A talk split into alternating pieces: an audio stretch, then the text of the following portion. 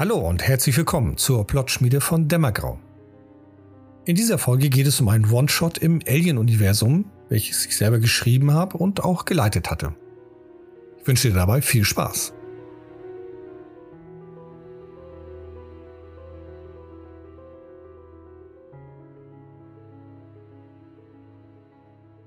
Den One-Shot hatte ich mit vorgefertigten Charakteren gespielt und nicht als Kampagne, sondern eben, weil es ein One-Shot ist, als cineastisches Abenteuer.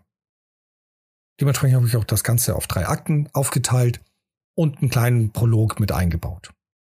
Im Prolog selber haben die Spieler ihre Charaktere kennenlernen können, sich gegenseitig kennenlernen können, zu dem theoretischen Teil, den ich vorbereitet hatte, und konnten die ersten zwei, drei Schritte tun. Sie bekamen dann die ersten Informationen und haben danach auch ein, zwei Szenen gespielt, bevor es dann zum eigentlichen Akt kam. Bevor ich die Akte näher darlege, umschreibe ich einmal kurz, worum es eigentlich in diesem Plot ging. Auf einem entfernten Planeten, GJ180, befindet sich eine kleine Kolonie, in der neben den normalen Kolonisten auch eine kleine Einheit von Soldaten, von Marines stationiert sind. Die ganze Kolonie wird von dem Colonel Marshall Sailor Chen behütet, koordiniert, bewacht. Tatsächlich hat Wayland Yutani auf diesem Planeten ein kleines Labor errichten lassen, was nebenbei auch ein, eine medizinische Abteilung hatte. Hauptaufgabe war jedoch in diesem Labor bestimmte Substanzen zu erforschen, um eine biologische Waffe zu erschaffen. Die ganze Forschung wurde angeführt von der leitenden Wissenschaftlerin Natasha Bainstream die in dem gesamten One-Shot relativ ruhig und zurückhaltend blieb, um auch eben nicht Aufmerksamkeit auf sich zu ziehen. Und wie das manches Mal so ist, wenn irgendwelche Leute mit seltsamen Experimenten hantieren, es kann auch mal was schiefgehen. Und das ist auch jeder Fall gewesen. Die Wissenschaftlerin mit, mit zwei, drei weiteren Wissenschaftlern hatte Versuche gestartet mit einer Substanz, mit einem Elixier und einige anderen Kolonisten damit infiziert. Bei einigen hat es keine Auswirkungen gehabt, bei anderen ein paar mehr Auswirkungen. Es kam angeblich zu Unfällen, bei denen die Kolonisten verstorben sind, beim Abbau von Erz, bei Reparieren einiger Gerätschaften oder eben einige litten an Erkrankungen und sind daran verstorben. Allerdings wurde das immer merkwürdiger und einige Kolonisten stellten Fragen und wollten mehr erfahren. Sie haben Nachforschung angestellt. Dadurch gerieten sie immer mehr in einen Bereich, den Natasha Bainstream gar nicht so gefallen hatte. Sie hatte Sailor Chan so ein bisschen darauf aufmerksam gemacht, ihn auch ein bisschen gelenkt, dass er die Kolonisten in ihre Schranken verwies. Das Ganze fing dann an zu eskalieren, wodurch eine kleine Gruppe von Widerständlern sich bei den Kolonisten gebildet hat. Die haben mit kleinen Guerilla-Taktiken die Marines hier und da ein wenig verärgert. Noch nichts Großartiges, also keine tödlichen Angriffe gestartet, nur Sabotage bei dem Panzerfahrzeug, Sabotage bei Waffen oder den ein oder anderen Marine über andere bekannte Kolonisten vielleicht zu viel Alkohol einflößen lassen. Sailor Chen, der jetzt schon und auch im Laufe des gesamten Plots als nicht ganz kompetenter Marshall wirkte, fing an, hier ein wenig Gegendruck aufzubauen. Er hat mehr Patrouillen führen lassen, hat mehr Kolonisten befragt und sie auch ein bisschen mit Druck befragt. Das Ganze eskalierte natürlich weiter, bis irgendwann eine Kolonistin, Juno Schmidt, zu dem Sailor Chen, also zum Colonel Marshall ging und sich mit ihm unterhielt, um eine Lösung zu finden. Juno Schmidt selber gehört nicht zu den Widerständlern, sie wird allerdings von vielen Kolonisten respektiert. Dieses Gespräch verlief einigermaßen okay, zumindest am Anfang. Doch hier eskalierte es mal wieder. Das eine Wort brachte das andere. Juno Schmidt hat mittlerweile erfahren, dass im Labor wohl irgendetwas stattfand. Angeblich haben Kolonisten dort andere Personen gesehen, die beim Unfall schon längst verstorben sind, nur dort wieder aufgetaucht sind. Daher wollte sie das Labor genauer untersuchen. Sailor Chen, der von allem nichts wusste, bis zum Ende hin oder bis zu dem Zeitpunkt, wenn die Spieler ihn informieren, der hat es abgelehnt, weil er die Einstellung hatte, wenn er jetzt anfängt, Kolonisten deren Forderungen nachzugeben, dann wird er hier jegliche Kontrolle verlieren. Also lehnte er das komplett ab und machte Juno klar, dass er hier die Führung in der Hand hat. Dieses Gespräch lief sehr emotional, weswegen irgendwann Sailor Chen keine weiteren Argumente mehr hatte, keine weiteren Aktionen mehr hatte, als Juno Schmidt einzusperren. Das wiederum feuerte die Wut der Widerstandsgruppe auf, die nun anfingen, etwas härter durchzugreifen. Irgendwann in der Zeit haben die Marines über Gerüchte erfahren, wo deren Stützpunkt ist. Irgendwo etwas außerhalb der Kolonie. Ein Großteil der Marines wurde dorthin geschickt mit einem Panzerfahrzeug, um das Ganze auszuheben. Die sind nie wieder zurückgekehrt. Warum habe ich das gemacht? Um die Anzahl der Marines zu reduzieren und später dann den Druck zu erhöhen, den die Spieler verspüren. Bei einer normalen Kolonie werden entsprechend viele Marines vorhanden sein, die für Ordnung sorgen. Das könnte den Spielern es erleichtern, um die Kolonisten auch ein wenig zu kontrollieren oder zu beruhigen. Jetzt, wo ein Großteil weg ist, wird es herausfordernder. Sailor Chen hatte die Herausforderung gehabt, nachdem seine Marines nicht zurückgekehrt sind, wie er nun weiter vorgehen soll. Er hat nicht mehr viele, einige sind auch noch verletzt von irgendwelchen anderen Sabotagenakten und er kann nicht noch mehr dorthin schicken, wenn er nicht weiß, was genau da vor sich geht. Und so fing er an, nach und nach sich mehr zu verbarrikadieren und hat natürlich mittlerweile auch schon um Hilfe gebeten. Und genau diese Hilfe kommt in Form der Spieler. Da machen wir den Sprung dann ins Intro, in, in das Prolog. Es gibt unterschiedliche Charaktere bei den Spielern. Da sind auch Marines mit dabei. Es gibt einen Konzernmitarbeiter von Wayland Yutani. Es gibt auch die klassischen Techniker und eine Medizinerin. Jeder hat so seine eigene Story gehabt, die irgendwie mit der Hauptgeschichte zu tun hat, die ein bisschen auch die Verschwörung mit anheizt. Alle Charaktere gingen davon aus, dass sie dorthin geschickt werden, um zum einen Erze abzuholen, die dort abgebaut werden, und zum anderen auch die Marines ein bisschen vor Ort zu unterstützen. Und die Ärztin wollte sogar dort bleiben, um den erkrankten Arzt zu ersetzen. Als der Frachter in der entsprechenden nahen Umgebung kam, um nochmal eine kurze Nachricht zu schicken, direkt an den Frachter, bekam der Konzernagent ein paar mehr Informationen.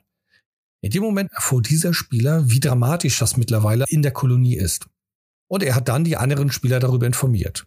Weiter hat der Colonel Marshall, Sailor Chen, auch den Konzernmitarbeiter aufgefordert, die Techniker mit runterzunehmen, weil sie unten die Reparaturen unterstützen sollten.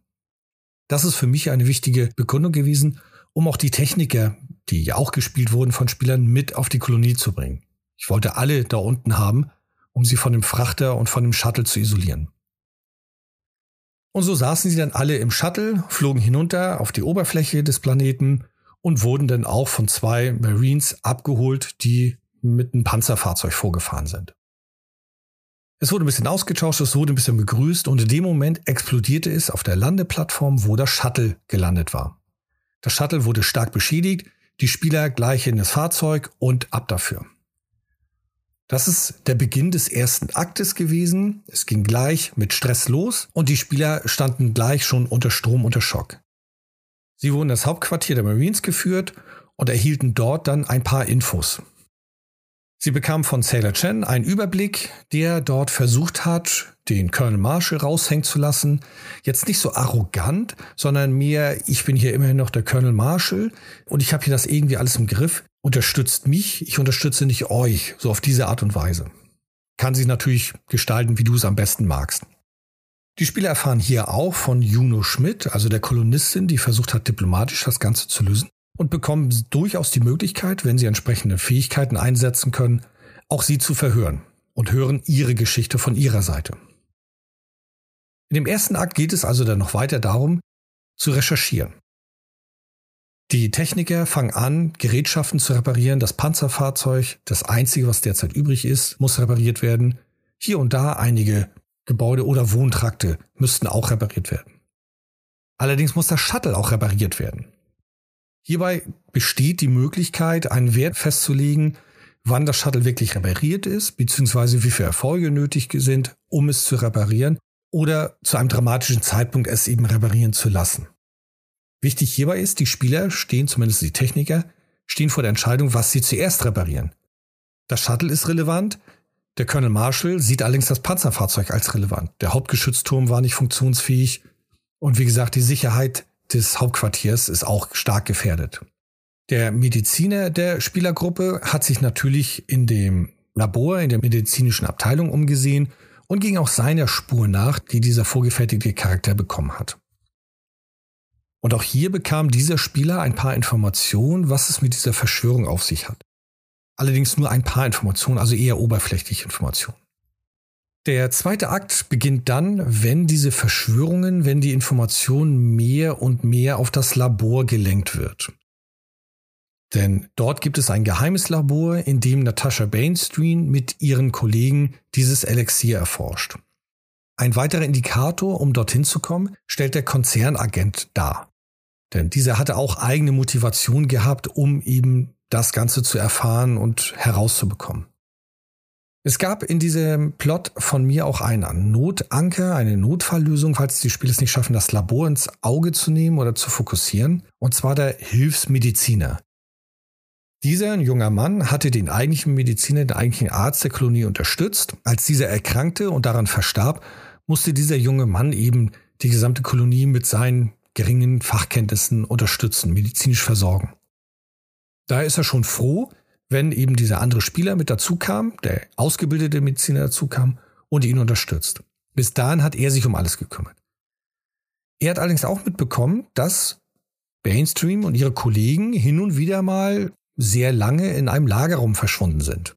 Das Labor war so aufgebaut, dass unter der Erde verschiedene Lagerräume aus den verschiedenen Bereichen aufgeteilt wurden. Und dieser junge Mann hat das dann manchmal mitbekommen, sich allerdings nichts Großartiges dabei gedacht, ist ja auch nicht sein Job.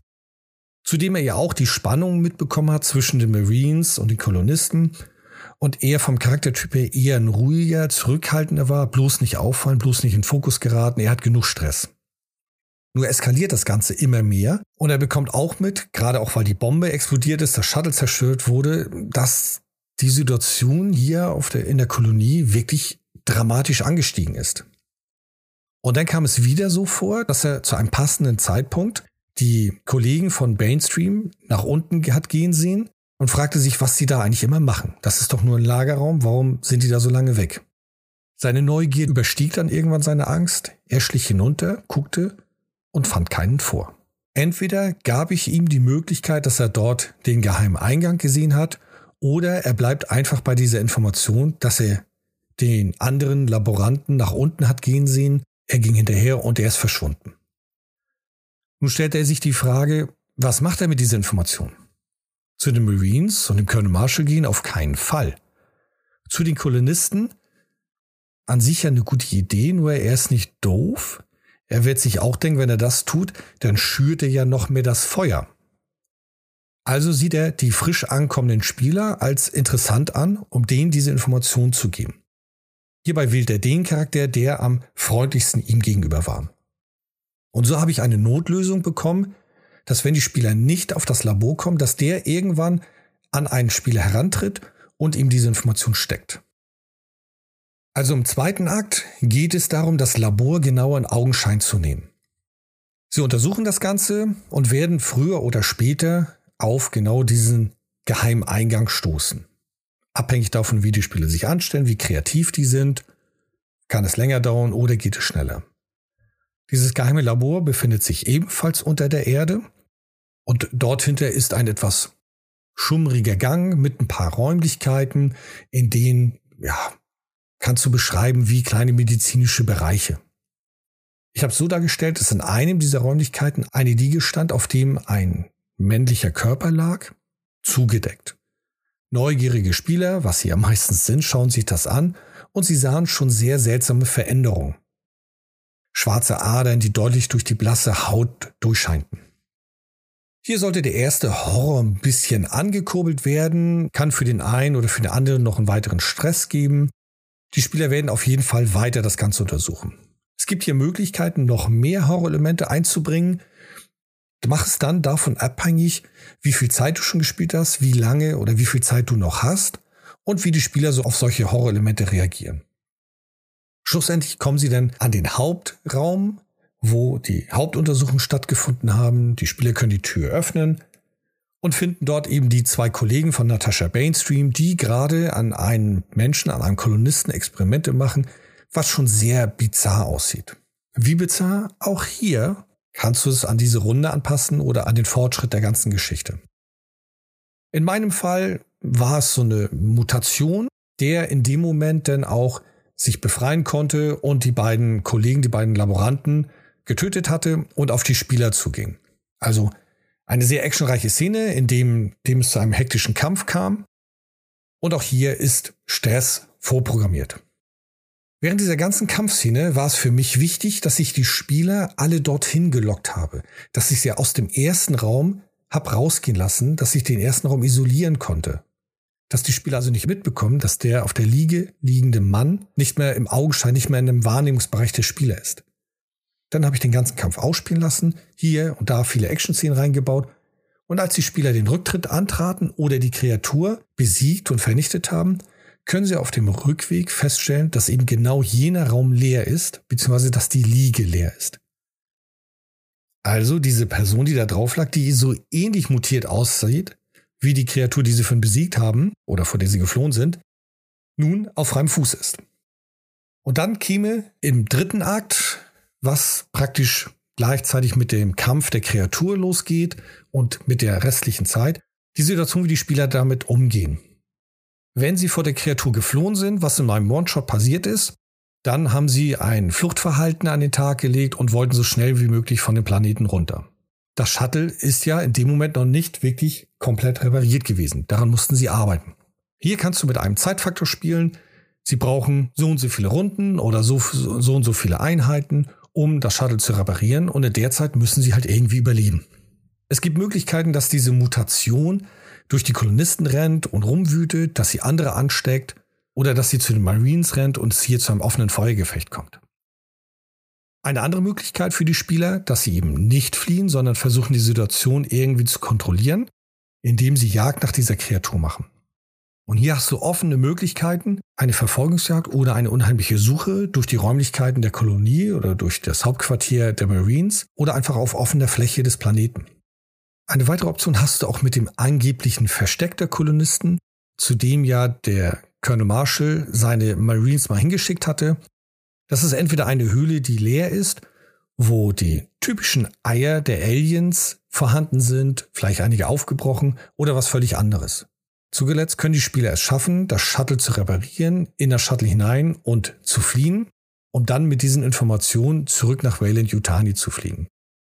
Das bietet viele Möglichkeiten für einen weiteren Plot.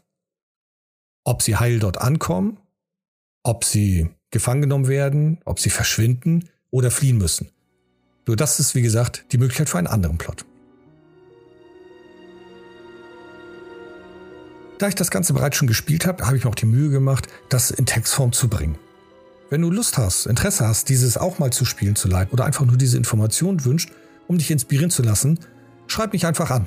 Gerne teile ich das auch. Ich habe das auch über Roll20 geleitet. Dementsprechend kann ich dir auch darüber die Handouts zur Verfügung stellen, beziehungsweise dir einfach da mal eine Einsicht gewähren. Bis dahin denn viel Spaß und bis zur nächsten Folge. Tschüss und ciao.